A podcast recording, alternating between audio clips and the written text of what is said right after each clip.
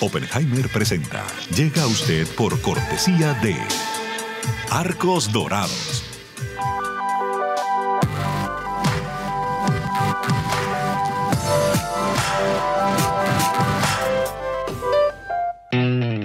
UAD es más que una universidad. Es vivir una experiencia única de aprendizaje. Es tu tiempo de vivir. UAD Experience.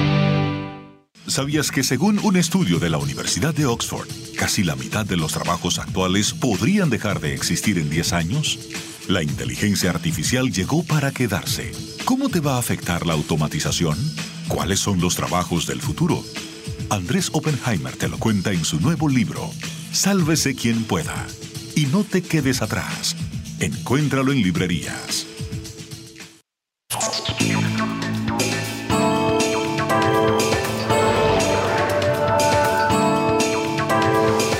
Soy Andrés Oppenheimer. Está subiendo la tensión política en México. Lo que está en juego, según los críticos del presidente Andrés Manuel López Obrador, es nada menos que la supervivencia de la democracia. Hace pocos días se realizó una gigantesca marcha opositora contra el proyecto de López Obrador de achicar drásticamente y quitarle poderes al Instituto Nacional Electoral de México. Es la agencia electoral independiente, neutral, que organiza y monitorea las elecciones en el país. El instituto y su predecesor, que se llamaba el Instituto Federal Electoral, fueron creados en la década de 1990 para posibilitar elecciones libres y justas con un organismo electoral imparcial, después de siete décadas en que México había sido una democracia autoritaria, por llamarla de alguna manera, donde el mismo partido en el poder, el PRI, manipulaba las leyes electorales a su favor. López Obrador dice ahora que el Instituto Nacional Electoral tiene un presupuesto demasiado grande y que eso es un derroche de dinero y que habría que ahorrar ese dinero para ayudar a los pobres. Pero la oposición dice que eso es una excusa, una excusa del presidente para controlar el aparato electoral y volver a los viejos tiempos en que el partido gobernante podía manipular las elecciones a su antojo. Lo concreto es que el partido de López Obrador, el partido oficialista, logró aprobar en el Congreso el paquete de reformas para achicar el Instituto Nacional Electoral hace pocos días, el 22 de febrero, y todo indica que López Obrador lo va a convertir en ley. Y la gran pregunta ahora es si quedan instancias legales para frenar esta ofensiva contra el instituto o si ya es un hecho consumado que podría afectar incluso a las elecciones presidenciales del año que viene. ¿Qué va a pasar ahora? Se lo vamos a preguntar a Ciro Murayama, uno de los 11 miembros del Consejo que dirige el INE, el Instituto Nacional Electoral, y autor del reciente libro La democracia no se toca, que trata precisamente sobre esta movida del gobierno contra el organismo electoral. Más tarde en el programa vamos a cambiar de tema. Vamos a hablar de los misteriosos globos chinos que andan dando vuelta por el espacio cercano como el que recientemente derribó Estados Unidos. ¿Qué están haciendo estos globos sobrevolando Estados Unidos y América Latina? ¿Son globos espías, como dice Estados Unidos, o son otra cosa? Se lo vamos a preguntar a un experto que sigue todo esto muy de cerca. Y en nuestro segmento habitual, El Innovador de la Semana, vamos a hablar con Nacho Basso, el fundador de SEEDS, una plataforma para freelancers que ya está operando en Argentina, en Chile y en Estados Unidos, y que se especializa en conectar sobre todo gente que trabaja en tecnología, los techis en América Latina, con empresas en Estados Unidos y otros países. La empresa nació hace muy poco y proyecta facturar 11 millones de dólares este año. Bueno, empecemos con México, lo que está pasando en México. Vamos a la entrevista con Ciro Murayama, consejero del Instituto Nacional Electoral de México. Ciro Murayama, gracias por estar con nosotros. Ciro, el Senado de México recientemente aprobó este proyecto de ley propuesto por el presidente que le quitaría buena parte de su poder al Instituto Nacional Electoral. Ahora, si el proyecto va a la Corte Suprema y si la Corte Suprema valida esta ley, si no la tumba, ¿qué impacto va a tener eso en México? Gracias, Andrés. México estaría a riesgo de perder la posibilidad de celebrar en 2024 elecciones auténticas y eso quiere decir que está en serio riesgo la democracia mexicana. ¿Por qué? Porque en México fue necesario para dejar atrás el autoritarismo construir una autoridad electoral independiente, autónoma al gobierno, que tenía la costumbre, en el México autoritario, de manipular las elecciones y de hacer fraude. La única manera entonces para que la disputa política fuera legal y real fue construir reglas e instituciones donde el gobierno no tuviera el control ni del padrón de votantes, ni de la instalación de mesas de votación a través de sus funcionarios, sino que se creó un órgano independiente, profesional, que tiene oficinas que trabajan de manera permanente en toda la República Mexicana. Pensemos que este es un país de casi dos millones de kilómetros cuadrados, con 130 millones de habitantes y casi 100 millones de electores. El trabajo que hace el INE, rincón a rincón, ciudad a ciudad, pueblo a pueblo, es el que permite que haya un documento de identidad ciudadana, la credencial para votar, la INE, como la conoce todo el mundo en México, que esté actualizada y así cada que la gente es llamada a las urnas se sepa cuántas mesas de votación hay que instalar y las instalan los vecinos de los electores. El INE sale a capacitar a ciudadanos sorteados que son quienes actúan como autoridad electoral.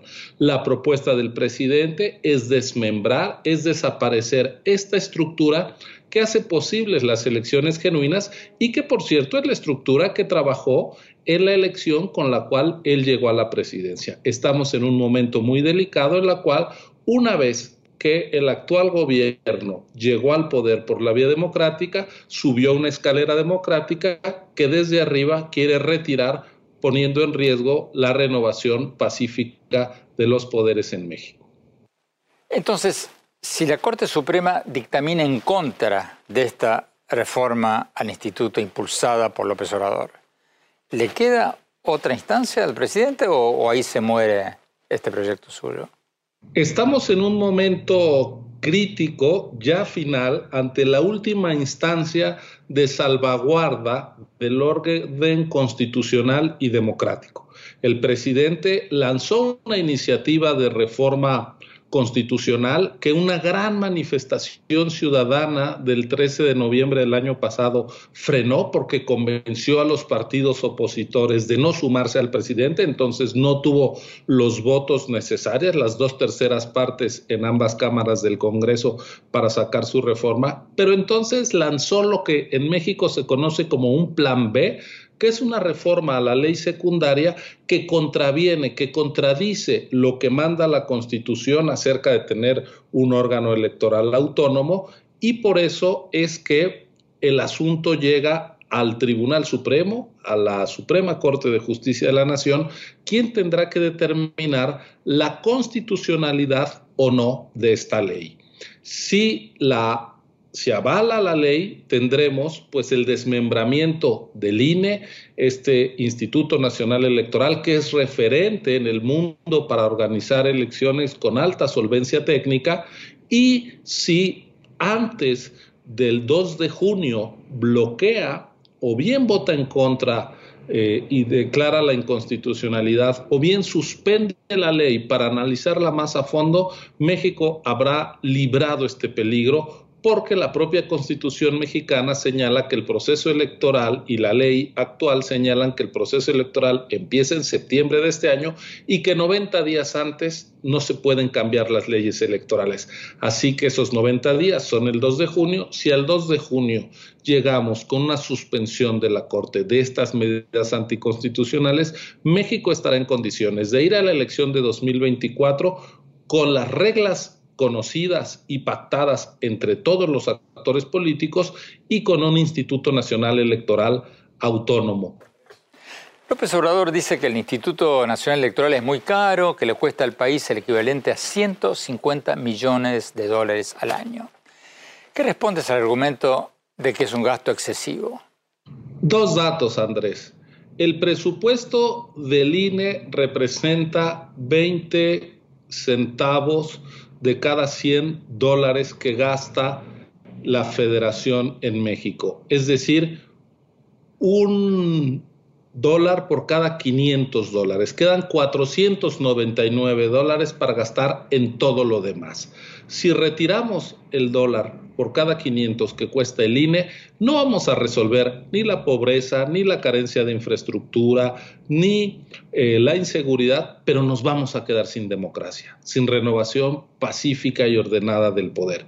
Y otro dato, en el presupuesto del INE, desde que nació como tal en 2014 a la fecha, son algo más de 120 eh, mil millones de pesos que representan la tercera parte de lo que el doctor Carlos Ursúa, primer secretario de Hacienda del gobierno de López Obrador, estima que costó la decisión del presidente de cancelar el moderno aeropuerto que se estaba construyendo en Texcoco junto a la Ciudad de México. Es decir, la decisión del presidente, una sola decisión, ha costado tres veces más que la inversión en democracia a lo largo de prácticamente una década. Por eso nosotros decimos, cuidado, la democracia vale, el autoritarismo cuesta y cuesta muy caro.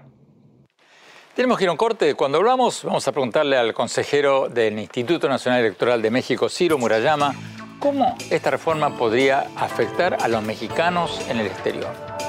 No se vayan, ya volvemos. Exclusiva residencias de lujo frente al mar en Miami el nuevo desarrollo de Fortune International Group y Chateau Group. Una ubicación privilegiada con inmejorables vistas al mar y la ciudad. The St. Regis Residences, Sunny Isles Beach en Miami, es el lugar perfecto para una vida soñada. La impecable arquitectura y el refinado estilo de St. Regis, junto con los exclusivos servicios y amenidades, ofrecen una experiencia inigualable.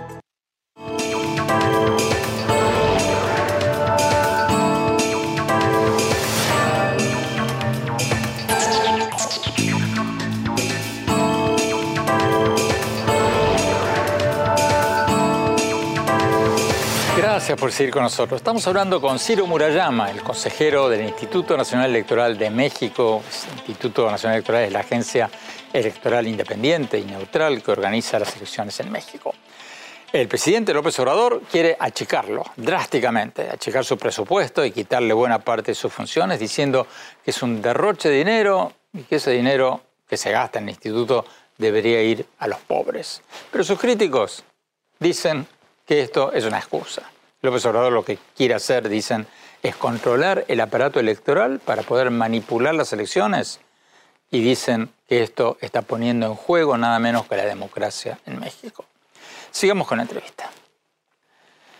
Ciro Murayama, tú has dicho en tu cuenta de Twitter que la reforma del INE, del Instituto Nacional Electoral, afectaría a los 12 millones de mexicanos que viven en el extranjero. ¿Por qué? O sea, ¿cómo afectaría esto a los votantes en extranjero? Mira, desde 2014, cuando nace el INE, se nos da la atribución, la obligación de dar un documento de identidad que en México no hay documento nacional de identidad, no hay cédula de identidad ciudadana, lo que hay es la credencial para votar con fotografía que expide el Instituto Nacional Electoral.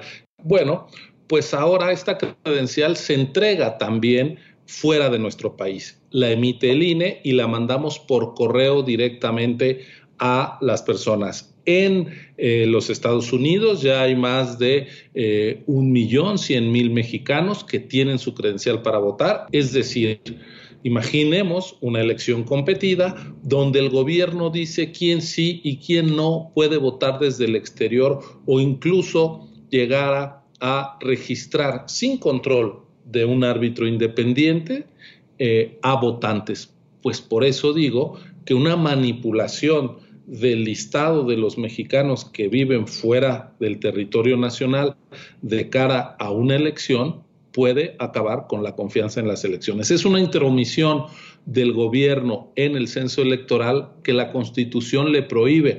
El Obrador dice que quienes se oponen a esta ley esta reforma del Instituto Nacional Electoral son los que él llama los conservadores. y los que han supuestamente defendido fraudes electorales en el pasado. Inclusive ha dicho que son liderados por un partido corrupto y por aliados del narcotráfico. ¿Cuál es tu respuesta a todo esto? Pues que es un recurso muy triste el insulto y el ataque a las personas. El presidente no está haciéndose cargo de las ideas, de los argumentos, de las proclamas pacíficas que hizo la ciudadanía diciendo mi voto no se toca. El instituto que garantiza mi sufragio debe seguir en pie. Es una exigencia que todo demócrata debería acompañar. Y a cambio, ¿qué encontramos? Descalificaciones de que todas las señoras, adultos mayores, profesionistas, trabajadores que fueron ahí, son cómplices del narcotráfico, cuando quien se refiere de manera respetuosa a quienes tienen condenas por narcotráfico en Estados Unidos es a veces el presidente, no la ciudadanía. La ciudadanía le dio un voto a López Obrador en buena medida por lo descompuesto que estaba México. Pero eso, creo yo, no le da el derecho a atacar, incluso a acusar de complicidad delincuencial a cualquier ciudadano libre que dice yo quiero seguir votando en libertad. ¿Qué pasaría si se desmantela o se achica drásticamente el Instituto Electoral y los controles para que el gobierno no favorezca a los candidatos favorecidos por el gobierno? Hay vastas zonas del territorio mexicano en donde por presencia de crimen organizado, de eh, grupos de poder fáctico, el Estado mexicano no puede operar, ni siquiera las fuerzas del orden entran. Pero en todos esos pueblos, en todos esos caseríos y rancherías, hay casillas que instala el INE. ¿Por qué el INE sí puede entrar? Porque el INE no hace tareas de seguridad, enhorabuena, somos una institución civil, pero permanentemente recorremos palmo a palmo todo el territorio mexicano para llevarle a la gente su credencial para votar con fotografía. Saben que nosotros estamos simplemente haciendo un servicio ciudadano. Así que cuando hay elecciones, nos permiten entrar a esos territorios, capacitar a la gente que vive en esos pueblos y que fue sorteada de acuerdo al mes en que nació y a la primera letra de su apellido y encomendarle que sea la autoridad electoral que instale la casilla de votación, que reciba a sus vecinos, que cuente los votos. Por eso es que es tan irresponsable y tan preocupante esta reforma electoral y por eso es tan eh, relevante lo que tenga que hacer en las próximas semanas la Suprema Corte de Justicia de la Nación. Tenemos que ir a un corte. Cuando volvamos, vamos a preguntarle a Ciro Morayama qué va a pasar con el Instituto Nacional Electoral en pocas semanas cuando él y otros consejeros terminan sus mandatos y tengan que irse a su casa. No se vayan, hablemos.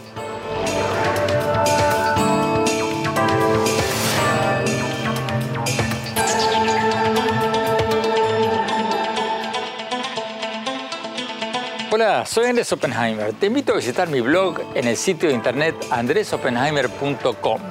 Ahí puedes ver mis entrevistas y mis más recientes artículos. Y si te registras, te vamos a mandar por email un extracto de mi libro Sálvese quien pueda, sobre qué trabajos van a estar más amenazados por las nuevas tecnologías. Te espero.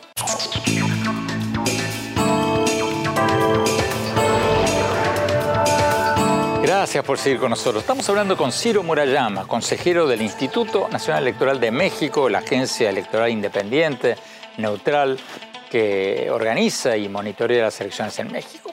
El presidente López Obrador quiere achicarlo drásticamente, quiere cortar su presupuesto y quitarle buena parte de sus funciones. Él dice que es un derroche de dinero que debería ser usado para los pobres, pero sus críticos, que son muchos, dicen que eso es una excusa. Dicen que López Obrador quiere controlar el aparato electoral para poder manipular las elecciones y que lo que está en juego acá es la democracia en México. Sigamos con la entrevista. Ciro Morayama, Estados Unidos dijo a través del subsecretario de Estado Brian Nichols el 26 de febrero en su cuenta de Twitter de que en México hay un gran debate sobre reformas electorales que ponen a prueba las instituciones electorales y judiciales. ¿Fue algo nuevo esta declaración o, es algo que, que Estados Unidos ya venía diciendo? No, a mí me parece que hay un reconocimiento explícito de los riesgos que vive la democracia mexicana eh, que no habíamos eh, oído en los meses anteriores. Varios consejeros del Instituto Nacional Electoral, incluyéndote a ti, están terminando sus mandatos y van a ser reemplazados muy pero muy pronto, el mes que viene. ¿Qué posibilidades hay de que sean reemplazados por consejeros oficialistas? ¿Y qué impacto podría tener eso? A ver, en efecto, se trata de un reto adicional. Eh, aquí en el INE habemos 11 consejeros y el consejo se va renovando parcialmente eh, cada tres años. Tenemos mandatos de nueve años.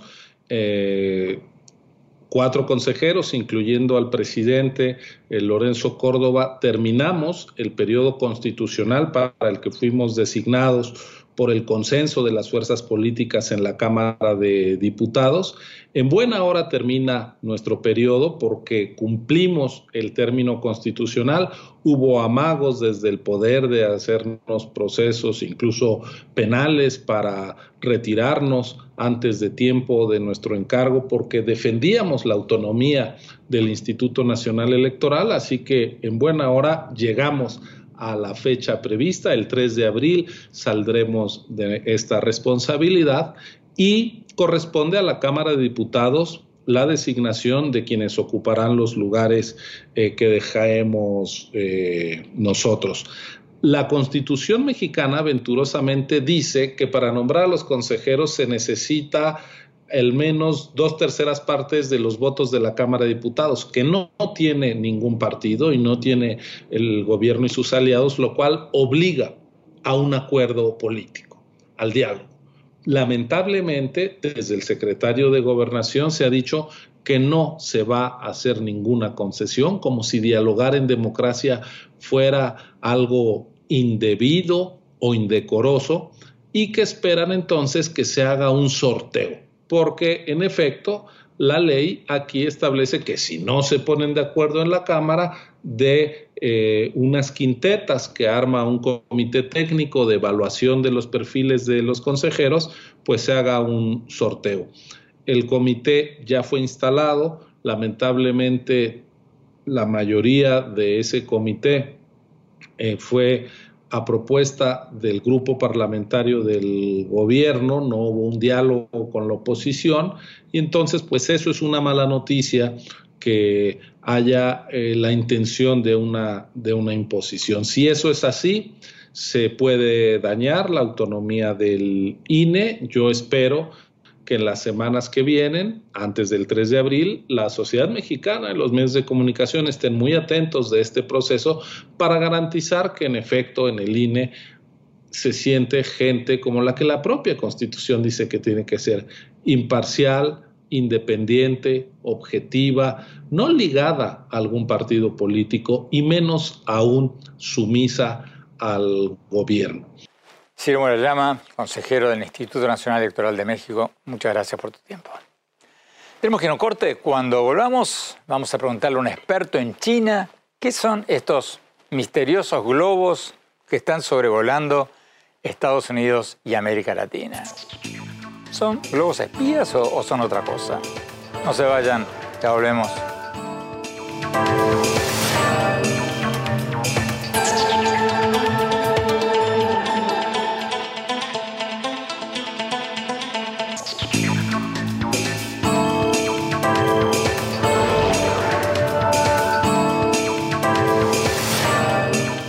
Gracias por seguir con nosotros. Hace pocas semanas la noticia del derribamiento de un globo chino que sobrevolaba Estados Unidos recorrió el mundo. Y desde entonces se encontraron otros misteriosos objetos voladores sobre el espacio de Estados Unidos y de América Latina que dieron mucho que hablar. ¿Qué son estos objetos? ¿Qué, qué buscan? Tenemos con nosotros a Evan Ellis, profesor del Instituto de Estudios Estratégicos de la Escuela de Guerra del Ejército de Estados Unidos y especialista en relaciones entre China y América Latina. Vamos a la entrevista. Evan Ellis, muchas gracias por estar con nosotros. Evan, hablemos un poco de, de este globo chino que Estados Unidos derribó recientemente. Si fue un globo espía, como dice Estados Unidos, ¿qué están buscando los chinos con ese globo y otros globos que habrían estado sobrevolando también América Latina en las últimas semanas? ¿Qué buscan? Bueno, en los últimos años, China y varios otros uh, países han buscado tener una presencia en lo que es espacio cercano, esta área entre donde transitan los aeronaves y donde transitan los satélites. y operar allá tiene ciertas ventajas de, poder captar uh, señales electrónicos no disponibles a, los satélites y también cierta claridad con otras imágenes y además es, algo más flexible y además uh, más, um, sí, más uh, más barato que, que, tener satélites. Entonces, um, parece que, que, China tiene un programa de, de, buscar información de los Estados Unidos um, en cuanto a las transmisiones y emisiones de, de sus uh, instalaciones militares. O sea, muy probable que, que esta trayectoria um, sobrevolando uh, los uh, lugares sensibles en las islas Aleutianos y, luego um, estos uh, lugares en, en, montaña donde hay varias um, instalaciones nucleares y otras defensas, sería un intento de quizás de, captar señales y también uh, probar la habilidad de los Estados Unidos de detectar y entender cómo responde a los Estados Unidos a esto. Entonces, parece que es, tanto una prueba de su capacidad como también una prueba de las habilidades y respuestas del sistema estadounidense. Pero un satélite en el espacio no puede hacer las mismas fotos que un globo o mejores. Bueno, hay, ciertos tipos de señales uh, de, radio que, no llegan a donde se puede detectar satélites. Entonces, si uno quiere medir emisiones electrónicas, uh, lo que tenía este gran globo chino de 200 pies en diámetro um, es, tipos de antena que no solo um, puede captar ciertos tipos de, señales, sino también de, poder hacer una geolocación de, estas señales, o de entender entre posición y, tipo de emisiones, podrían ya tener mucha información sobre las transmisiones nuestras, hasta posiblemente transmisiones, um, captar transmisiones uh, um, de, de, datos de, comunicación, si lo podría descifrar. Usted sigue muy de cerca las actividades militares chinas en América Latina y en otras partes del mundo. ¿Hay un aumento de las actividades militares chinas en la región o son especulaciones? Sí, hay un aumento en actividades militares, um, específicamente en, cuanto a los globos, parece una combinación de, dos cosas. Uno es al dar cuenta de esta um, trayectoria del globo, um, habíamos ajustado los filtros de nuestros radares para poder distinguir este tipo de objetos y al, hacerlo parece que dimos cuenta de varios objetos que antes uh, no vimos que, habían pasado uh, desaparecidos. pero también parece que, que si posible posiblemente hay un aumento en actividad que corresponde también a este aumento en tensión entre los Estados Unidos y, China sobre um, Taiwán y, otros temas. Pero aparte de eso, también en los últimos años, estamos hablando de 10 um, a 20 años, podemos ver un aumento en los ventas militares uh, de empresas chinas a América Latina, también visitas militares por, uh, por instituciones chinas a América Latina, visitas, uh, por ejemplo, de también sus, sus buques, sus fregatas y, también su buque hospitalario que ha visitado tres veces la región en esta última década. Evanelis, muchísimas gracias. Tenemos que ir a un corte. Cuando volvamos, vamos a nuestro segmento habitual, el innovador de la semana. Vamos a hablar con alguien que le va a interesar a muchos. El fundador de Seeds, una plataforma de Internet que conecta a freelancers de América Latina con empresas en Estados Unidos y otros países. No se vayan, ya volvemos.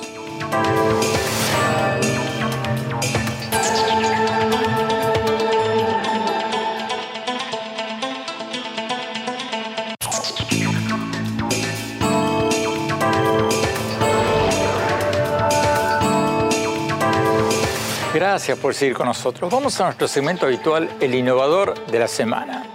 Hoy vamos a hablar con Nacho Basso, el fundador de Seeds, una plataforma para freelancers que ya está operando en Argentina, Chile y Estados Unidos y que se especializa en conectar gente que quiere hacer trabajo freelance en América Latina con empresas de Estados Unidos y otros países.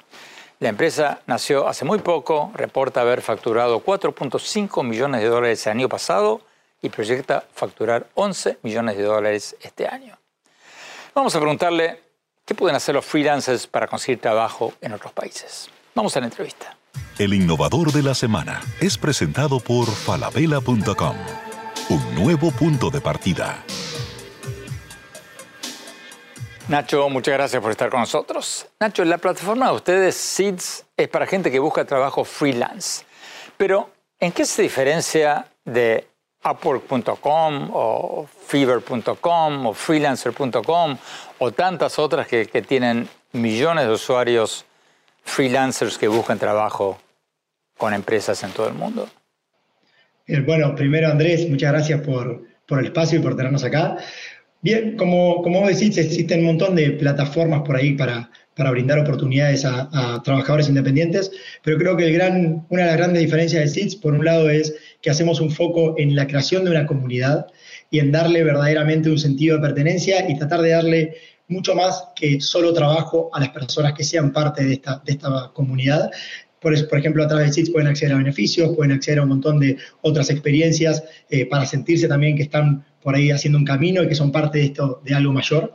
Y por el otro lado, hacemos mucho hincapié también en hacer un proceso de validación de todos los profesionales que aplican a nuestra plataforma. Entonces, lo que pasa cuando un profesional se registra en SITS es que nosotros validamos todas las habilidades que tienen, tanto en lo técnico como en lo cultural o en, por ahí en, habilidades más blandas, y lo que se logra hacer es determinar un buen perfil de personas que tienen que, podemos dar certeza de que tienen capacidad de trabajar en esta modalidad y que van a generar un resultado rápido y que se van a adaptar rápido a ir trabajando en diferentes compañías, que es un poco la modalidad que nosotros proponemos.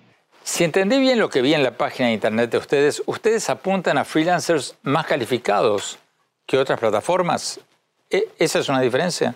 En un punto sí, intentamos apuntar a ese, a ese perfil de, profesional senior por ahí con ciertos años ya de experiencia de, de trabajo. Danos por favor algunos ejemplos concretos. Por ejemplo, algún, lo que se llama hoy en día una carrera de científico de datos, por ejemplo, que son personas que se especializan en administrar múltiples datos, sacar información y, hacer análisis de eso. Puede, un científico de datos puede tranquilamente registrarse en la plataforma de SITS.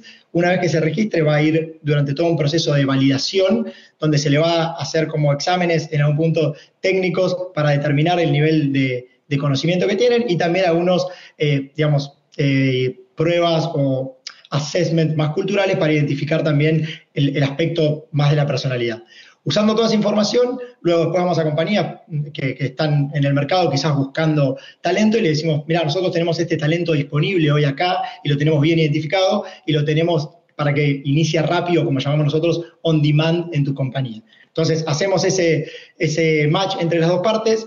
Nacho, ¿quién paga? O sea, yo me ofrezco para hacer un trabajo freelance y ¿Me pagan ustedes o, me paga el empleador o, quién? A ver, estos siempre son contratos de prestación de servicio y el, el servicio lo paga la compañía que se lo paga SITS y nosotros desde SITS hacemos también el, después los pagos a, los, a cada uno de los profesionales que está prestando servicio en cada uno de los proyectos y siempre, digamos, en última instancia el servicio de SITS siempre lo paga el cliente que, que es la empresa. Nacho Vaso, muchísimas gracias, muchísima suerte con SITS. El innovador de la semana es presentado por falabella.com, un nuevo punto de partida. Tenemos que un corte. Cuando volvamos, mi opinión sobre el tema con el que abrimos el programa, la reforma del Instituto Nacional Electoral que está llevando a cabo el presidente de México y si es una amenaza a la democracia en México. No se vayan, ya volvemos.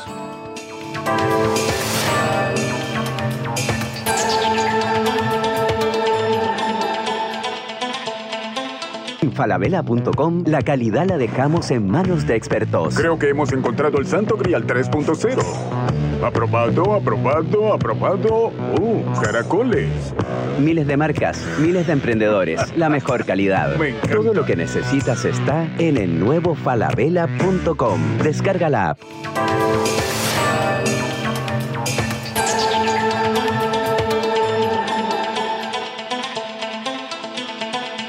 Soy Andrés Oppenheimer. Te invito a visitar mi blog en el sitio de internet andresoppenheimer.com. Ahí vas a poder ver mis entrevistas y mis más recientes artículos. Y si te registras ahí, te vamos a mandar por email un extracto de mi libro Sálvese quien pueda, sobre qué trabajos van a estar más amenazados por las nuevas tecnologías. Te espero.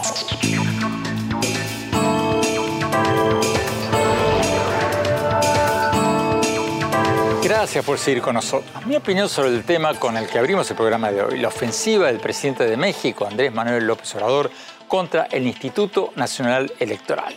Es la agencia independiente, neutral, que organiza las elecciones en México y supervisa el conteo de votos. López Obrador dice que el instituto tiene un presupuesto demasiado alto y quiere cortarlo drásticamente. La oposición dice que eso es una excusa del presidente para desmantelar el instituto, tratar de controlar el aparato electoral y manipular elecciones.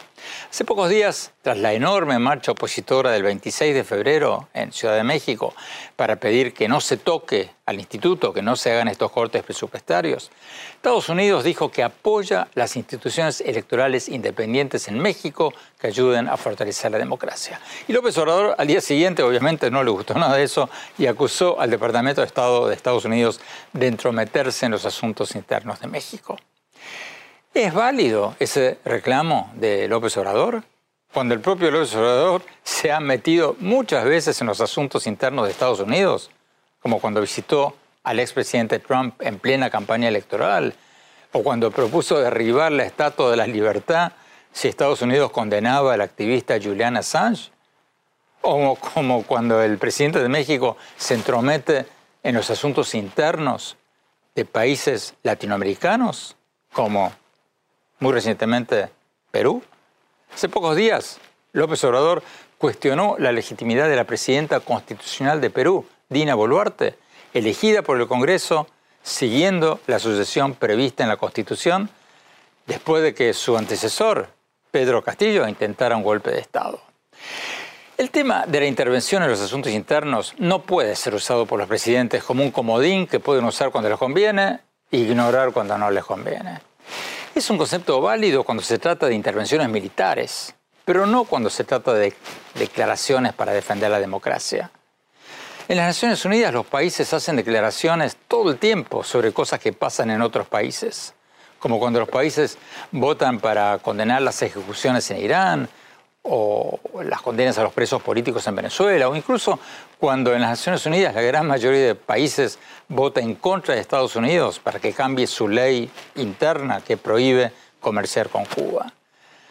Hay un principio establecido de la no interferencia, eso es cierto, pero también es cierto que hay un principio establecido de la no indiferencia.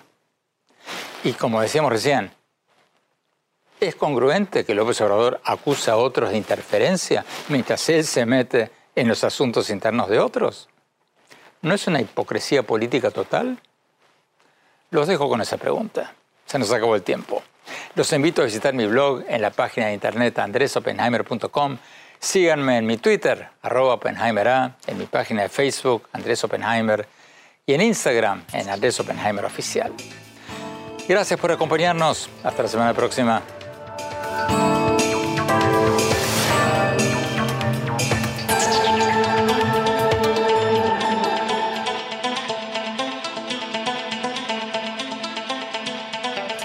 Oppenheimer presenta. Llega a usted por cortesía de Arcos Dorados.